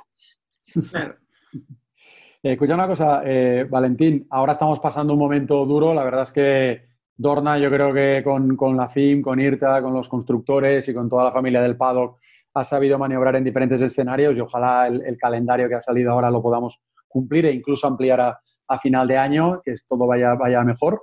Pero eh, a, lo largo de la historia de las motos ha habido otros grandes impactos y momentos eh, en que nos ha podido correr. La nieve en Salzburg hemos tenido, hemos tenido eh, huracanes, hemos tenido otras cosas, ¿no? Incluso, desgraciadamente, fallecimientos, ¿no? Que nos han cancelado alguna carrera. Para ti, ¿cuál ha sido lo más gordo que has vivido? Un poco, si puede tener parangón con lo que estamos viviendo ahora, aunque esto también es muy gordo. Pues para mí lo, más gordo es cuando fallecía un, piloto. Recuerdo Iván Palacese, por ejemplo, en, eh, creo que fue en Hockenheim. Eh, eso es un mazazo, ¿no? O sea, que te pase eso y que tuvimos que estar esperando porque se cortó la, la carrera y luego pues no se abría. Era todo esto eran minutos que estábamos en el aire donde con un plano fijo no había información porque eh, evidentemente aquella carrera creo que me pidió a mí solo y entonces pues eh, no podías dejarte salirte de la cabina para decir voy a salir y voy a ver qué pasa a la sala de prensa o a hablar con alguien. No, no, entonces allí esperando pacientemente hasta que ya por fin te comunicaban pues que el piloto había fallecido. Evidentemente eso para mí ha sido lo peor, lo peor de lo peor. Eh, yo qué sé, siempre que ocurrió una cosa de estas era, era, tremendo. Y luego, bueno, pues ha habido circunstancias en que se han suspendido carreras, pero ha sido por algún accidente meteorológico eh, concreto, ¿no? no como ahora, que esto, claro, la pandemia esta que estamos pasando ahora, esto, esto no ha pasado nunca y espero que no pase nunca más. Pero claro, ahora se, se va eh, a resumir todo el, campeonato a 13 carreras creo que son, y de las cuales 7 se van a disputar aquí en España. Menos mal, pero claro, o sea, eso eh, puede ser bueno para unos y malos para otros. Para los españoles yo creo que les irá bien, puesto que si van a disputarse más de la mitad del campeonato en circuitos españoles, yo creo que eso es, una ventaja para, para, ellos, pero bueno, tampoco una ventaja grande, porque eh, los entrenamientos ahora son los que son y no puede entrenar un piloto cuando quiera como pasaba antes. Y, Valentín, en, lo deportivo, ¿cómo crees que se va a traducir eso, este, este calendario del que hablábamos? Con tan comprimido, con tantas carreras, eh, bueno, repitiendo circuitos, tantas carreras en circuitos conocidos, no solo para los españoles, sino también para muchos otros pilotos, por ejemplo, los italianos, que muchos han, ido creciendo en el marco del CEP, por ejemplo. Sí, sí, no, hombre, ahora lo que pasa es que claro, ahora eh, antes si un piloto tenía una lesión pequeña, bueno, pues podía perderse una carrera o a lo mejor dos. Pero es que ahora como tenga una lesión un poco regular, se pierde medio campeonato, entre comillas, ¿no? Bueno, le ha venido bien a algunos, por ejemplo a Márquez, le ha venido muy bien el hecho de, poder tener ese hombro ya perfecto, pero ahora todos parten en igualdad de condiciones, entonces es la suerte es la suerte de, por lo menos que no, haya, que no haya lesiones, que no haya caídas. Eso es lo fundamental, eso es lo, clave. Eh, yo creo, vamos, eh, y no, creo que haya, hombre, aspectos. A lo mejor a algún piloto, pues psicológicamente le va, le va a repercutir eh, más que a otros. En fin, es complicado. Son, situaciones complicadas, igual que la, situación complicada que estamos viviendo a todos los niveles, ¿eh? a todos los niveles en, el mundo entero. ¿Y qué me dices de tu tocayo, de Valentino Rossi? Increíble, ¿no? Pues hombre, que es un gran campeón, es un gran campeón y, evidentemente estar ahí con 41 años, que creo que tiene ya, mm. y que sigue corriendo, no, no sé si sabes en el equipo oficial o Petronas o lo que sea, pero vamos, que siga estando ahí pues esto es porque se divierte todavía montando en moto. O sea, en moto, un piloto, mientras no se divierta, eh, si no se divierte, tiene que bajarse de la moto, que es lo mismo que le pasó a Kevin Swan. Kevin Swan empezó a caerse, empezó a no divertirse y se bajó de la moto, porque es que no, así no podía seguir. Porque eso es lo primero que tienen que hacer, divertirse, pasárselo bien. Y el día que no suceda eso, pues el piloto se tiene que bajar de la moto y decir, adiós señores, que me voy a dedicar a otra cosa, voy a abrir un restaurante. Eso, eh, eh, eso es así, pero eso dice mucho de, Rossi, ¿no? O sea, ese hincapié, la, la, escuela que tiene allí en su pueblo, el, hecho de estar, de estar mm, corriendo con esa, con esa edad. Hombre, Carlos Chica fue también campeón del mundo a los 39, pero, pero bueno, ya lo dejó. Pero es que lo de, lo de Valentino es tremendo, ¿no? Bien es cierto que los títulos de Valentino, si hubiera sido ahora, no hubiera conseguido tantos. En su época yo creo que tuvo eh, rivales, pero no de la calidad de los que hay ahora, ni muchísimo menos, en esa época concreta. ¿eh? Ahora no creo que hubiera conseguido nueve títulos. Eh, Valentín. Ah, perdona, perdona. No, no, no, sigue, sigue. Dale, dale. No, no, que, quería preguntar. Lo que pasa es que yo voy a cambiar de tercio. yo quería hacerle una última pregunta. Si tú quieres continuar todavía con este tema del, del campeonato de ahora, adelante. No, no, retoma, retoma. Vale, pues no, te quería preguntar, Valentín, es que estos días estamos comentando carreras históricas, aquellos comentaristas por un día, con pilotos, y he estado comentando con, con Sito Pons, aquellas victorias de Barros, que, por cierto también ha sido protagonista nuestro en este podcast, con las, pasando de las dos tiempos a cuatro tiempos, eh, también pues carreras antiguas con, con Aspar y, y, con el propio Sete, ¿no? En aquella época hice estudio de pelear con, con Valentino Rossi. El Mundial ha ido evolucionando de 500 a MotoGP, de 125 a Moto3, de 2,5 a Moto2. Eh, ya están apareciendo las motos eléctricas. ¿Tú auguras cuál será el futuro del Mundial dentro de 10, 15, 20 años? Hombre, me faltan dos fascículos para terminar el curso de adivino, pero, pero... ¿No eres pitoniso? ¿No eres pitoniso? No, qué va, qué va. Fíjate, ha sido una frustración en mi vida.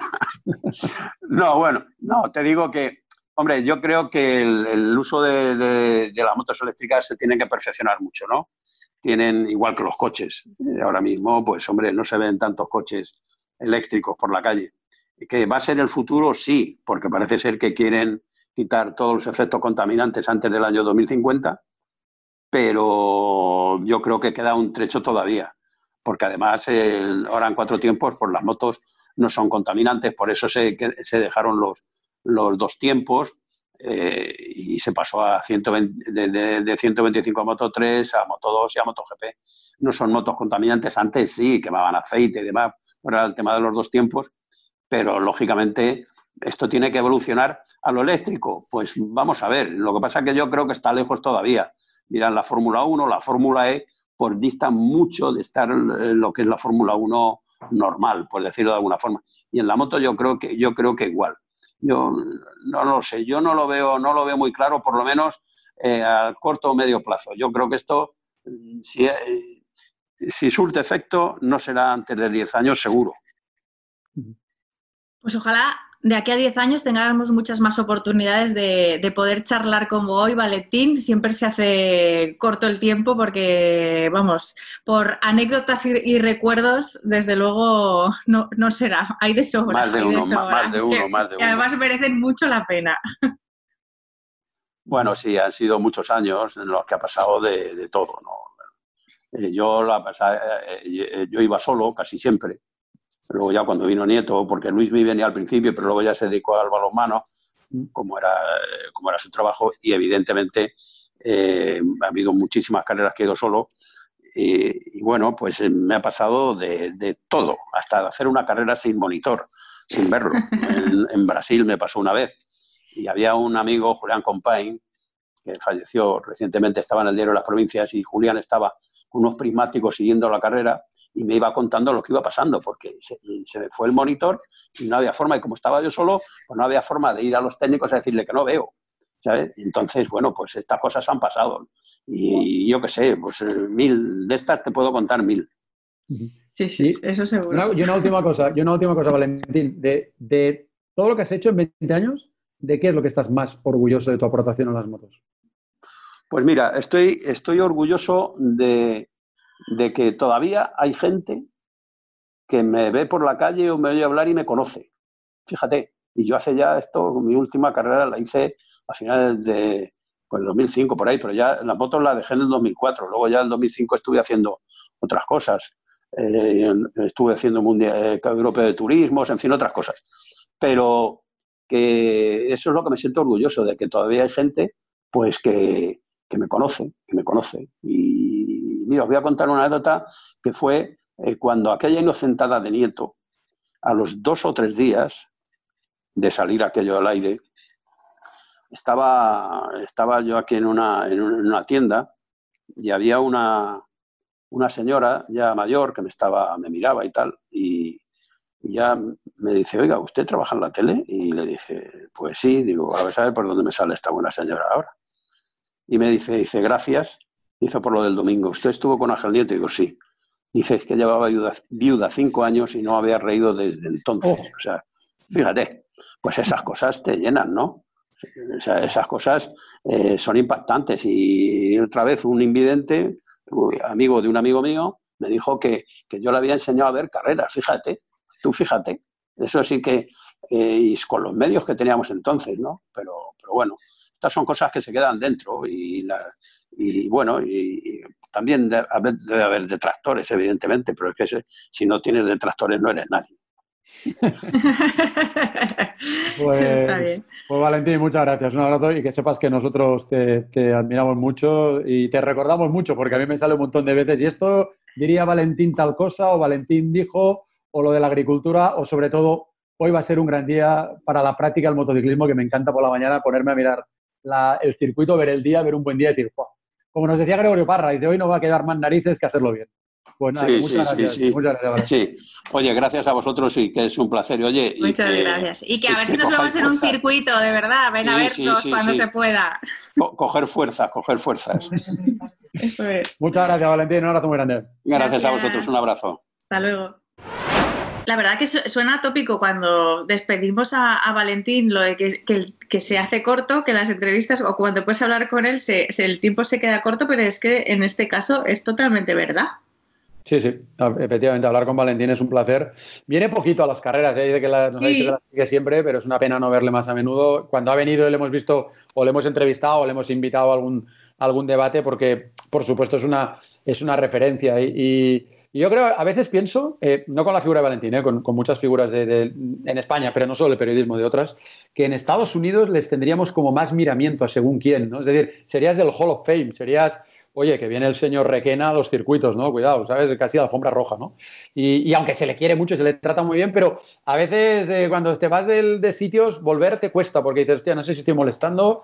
Y que, y esto yo creo que pasa en muchos ámbitos de la vida en España, ¿eh? que no, a veces no tenemos suficiente respeto por la gente que ha marcado épocas o por nuestros mayores, ¿no? Que, a la que estás un poco mayor ya, oye, que vaya, que venga un joven, que venga un joven, que venga un joven. Los presentadores de la noticia de Estados Unidos tienen 70 años.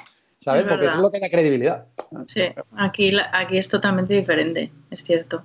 Bueno. Y, me ha parecido muy interesante eh, la entrevista con Edgar Pons, que, por cierto, mira, hila muy bien eh, con un reportaje que, está esta semana en la plataforma en Dazón, en el que también hemos hablado eh, de cómo los pilotos no solo han aprovechado el confinamiento para digamos, para seguir ejercitándose físicamente, sino también a nivel mental. Y muchos y cada vez más, también lo hemos comentado aquí otras veces, con ayuda de coaches profesionales que no pasa nada, que antes se veía como una debilidad, pero ahora es todo lo contrario, ahora puede ser otra de tus, de tus fortalezas. Le estamos dando mucha bola a esto nosotros. ¿eh? Tuvimos a una psicóloga deportiva, Mar Meneses, aquí en el podcast. Hablamos de esto con Navarro, hemos hablado con Edgar Pons. Eh, Mm, vamos a tener que usar nosotros también un psicólogo deportivo, o, tú más, quizás, que es la que va a ser a los circuitos en estas pues, primeras carreras, para llevarlo bien, sobre todo el confinamiento entre carreras. yo ya te digo que lo voy a necesitar y además estaré, estaré encantada. Es lo que te digo, lejos de debilitarte, eso solo te puede hacer más fuerte, lo tengo clarísimo. Escucha una cosa, eh, y también me ha gustado mucho hablar con Barros, porque como hace cuatro días hice esa carrera, que también podéis ver este fin de semana en nuestra plataforma Comentaristas por un día con Sito Pons, esa carrera de Motegui. Claro, es que eh, la gente es que no se da cuenta, pero es que a Alex Barros le dieron una moto de hoy para mañana, del jueves al viernes, y le ganó a Valentino. Y luego, eso que ha contado del Mundialito, que Valentino le vino a buscar. Bueno, me han venido los periodistas preguntando cómo puede ser que me hayas ganado. Venga, pues vamos a hacer un Mundial al sprint en estas últimas cuatro carreras. Y al loro, que Barros sacó 86 puntos y Valentino 85. ¿eh? O sea que Barros en cuatro carreras le ganó por un punto a Valentino. Sí, sí, que eso tuvo, tuvo que ser divertido. La verdad que sí. Bueno, escucha, y, mira, y una noticia que igual ha pasado un poco desapercibida porque es una cosa que va de sponsors y a veces esto no le damos la suficiente bola, pero al final el Mundial vive de, los sponsors. Y ha salido estos días una noticia aquí en MotoGP.com también que Red Bull ha firmado, ha renovado con el campeonato hasta el 2024 y va a ser el sponsor del Gran Premio de España el 19 de julio y del Gran Premio de Andalucía el 26. Así que es muy buena noticia, ¿eh? porque es importantísimo que los sponsors se mantengan en este campeonato después de todo lo que hemos pasado y Red Bull es uno de los potentes del planeta. Pues sí, buena noticia y más en, eso, en tiempos de, crisis, que no solo este final de 2020, sino que 2021 también será, será difícil para todos. Sí, sí. Pues nada, oye, por cierto, que están confirmados los horarios de la, la semana del Gran Premio, esa del Gran Premio de España, el 19, el que es domingo, el miércoles, ¿Eh? Va a haber un test, hay un test, si se han confirmado los horarios, pues prácticamente van a ser los mismos horarios como si fuera un gran premio. Desde las ocho y media de la mañana va a haber Moto E, va a haber una sesión matinal Moto E, Moto 3, Moto GP, Moto 2, y luego va a haber una sesión del mediodía de también Moto E. No, perdón, aquí será Moto 3, Moto 2, Moto GP, Moto 2, Moto E acabará, con lo cual será prácticamente en mismos horarios de, de lo que sería un gran premio y ahí haremos, a partir de esta semana ya haremos un programa diario en la plataforma, o sea que ese día haremos un programa para resumir lo que ha sido ese test que los equipos ya nos lo han dicho aquí, Santi Hernández, recuerdo, nos lo dijo que es fundamental poder hacer ese, ese test antes de ponerse en el libre 1 en pista el viernes. Sí, sí, será muy interesante y, especialmente eh, en el, para MotoGP. Yo tengo muchísimas ganas de ver si, si de verdad empezamos donde lo habíamos dejado o de repente ha cambiado la película y ya todo es diferente. Será la primera carrera al menos, yo creo que será muy, muy de sorpresas. Sí, y a nivel mediático, por lo que a ti respecta, va a ser, va a ser no, que va a ser, va a ser eh, muy interesante de vivirlo. ¿eh? En eso podrás, podrás decir, yo lo viví. O sea, las restricciones que va a haber, es decir, porque tú vas a estar en el circuito, pero con unos protocolos, como nos contó el otro día el doctor Charte. También Llevo una semana mentalizándome. ¿eh? Sí, pero ahora yo te hablo de momento que vas a hablar con los pilotos. Es decir, por ejemplo, ya la rueda de prensa del jueves, la rueda de prensa del jueves será virtual. O sea, ¿sabes cómo estas ruedas de prensa que está haciendo ahora, pues, eh, el doctor Simón, o, o, los ministros que hay las preguntas tal, pues va a ser un poco así. Es decir, lo que va, se va a tratar es de que los pilotos y todo el mundo esté a disposición de los periodistas, de los que están en el circuito y de los que no van a estar, y por eso va a haber mucha cosa virtual o, práctica, ¿sabes? O sea que tú incluso estando allá, a veces vas a tener que hablar con los pilotos como a través de, no directamente, ¿no? O sea, bueno, será bonito, bueno, será curioso de vivirlo, podrás decir que lo has vivido. Totalmente, será todo diferente y una cosa diferente ya es atractiva por sí misma. Efectivamente, y las carreras seguro que serán muy, muy atractivas, ¿eh? muchas ganas de, comentarlos. En mi caso, a distancia, no he comentado todavía ninguna carrera desde la distancia, siempre hemos estado, por suerte, hemos estado en empresas que han entendido que había que estar en, los circuitos, Televisión Española, Movistar, Dorna y Dazón, pero estas por obligación no vamos a estar y a ver qué tal es comentar desde, desde el off-tube que decimos, ¿no? desde la distancia de, de, de nuestras oficinas. Te echaré de menos. ¿Sí? No, sé, quién, no sé con, quién podré. Sí, hombre, por lo menos en las cenas, así. Ah, vale, y, luego, y luego con quién podré discutir por las mañanas. Esto va a ser. Mm. Esto se, va a notar, se va a notar. Pero te puedo llamar, ¿eh? si quieres, para fastidiarte. para discutir, ¿no? Cuando te montes en el coche, que yo siempre tengo la palabra adecuada para encabronarte a primera de la mañana, si quieres te puedo llamar. vale. Ay, y es verdad, y no podremos ir cantando al circuito y esto. ¿Sabes que el otro día estaba corriendo escuchando música y escuché un par de canciones, la, de la hora de, Ana Guerra y Juan Magano, las de Mónica Naranjo que cantamos nosotros, que la gente dirá, vaya, vaya, vaya gusto que tienen estos chicos. Pues sí, cantamos eso, los días pensaba, jolín, esto no lo vamos a poder hacer ya, cantar las canciones yendo al circuito. Madre mía. Ya, yo tenía unas cuantas nuevas para meter en la lista. Sí, tampoco, no te las diré porque, al, o sea, tarde o temprano nos volveremos a juntar y volveremos a ir juntos en el coche, con lo cual me las voy a ir reservando.